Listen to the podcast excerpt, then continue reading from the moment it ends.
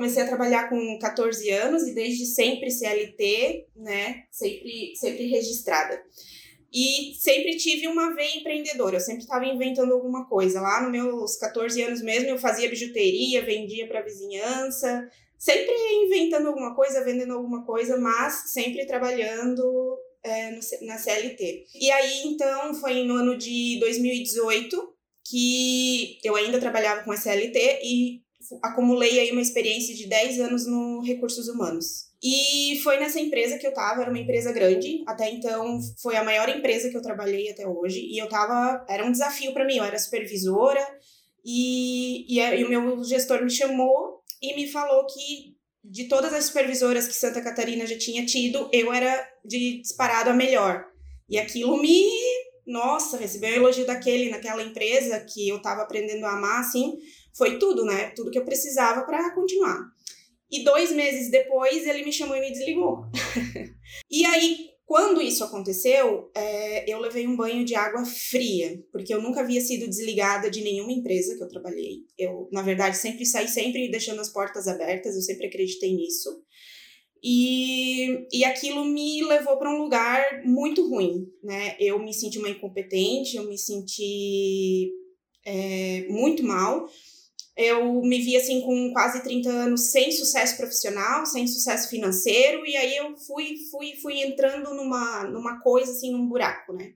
E aí entra o meu esposo que conseguiu segurar a peteca, ele não deixou eu desanimar, não não deixou eu acreditar nisso, né? Ele me mostrava aonde que tanto de potencial que eu tinha, qual, quem quem sou eu. E aí, aí foi aí que eu decidi que eu não queria mais RH para mim e que eu não queria mais trabalhar que eu queria é, que o meu resultado viesse do meu esforço.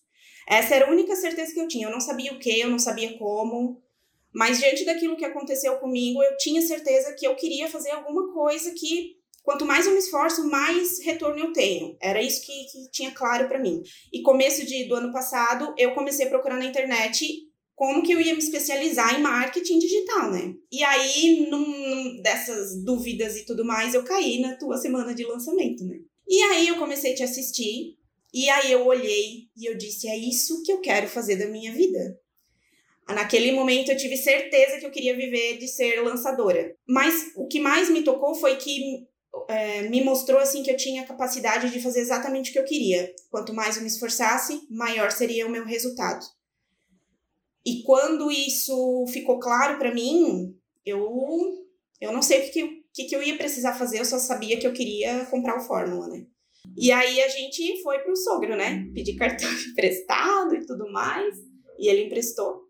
E aí, quando tu abriu o carrinho na segunda-feira de manhã, tava lá eu às 5 da manhã, louca, comprando, tremendo, porque era uma dívida que eu tava assumindo, né? E aí, quando eu abri o Fórmula, que eu comecei a ver tudo que tinha lá dentro e tudo mais, no, no dia mesmo que eu comprei, eu percebi que tive certeza que só ia depender de mim que ninguém mais ia pegar na minha mão e ia fazer alguma coisa por mim. Eu ia ter que usar aquilo ali a meu favor de, de algum jeito. Só que em setembro, fim de setembro, eu conheci a Lilian.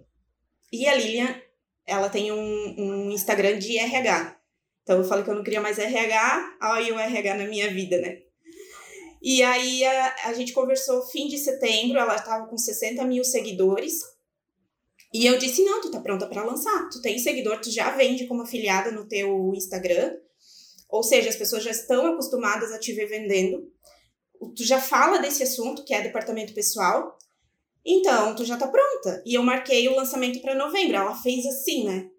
Como assim, gente? Tá em setembro, já vamos lançar em novembro? Eu disse, não, vamos esperar. Porque na minha ideia, eu não queria deixar acabar o ano. Eu queria, sabe, ver o que que ia vir dali. Eu precisava ver o que que ia sair da, dessa parceria. E a gente faturou 32 mil reais no primeiro, no semente. Aí eu participei do, do Fórmula ao Vivo em dezembro e muita coisa mudou na minha cabeça. Principal de tudo foi que eu comecei a ver tudo como um negócio.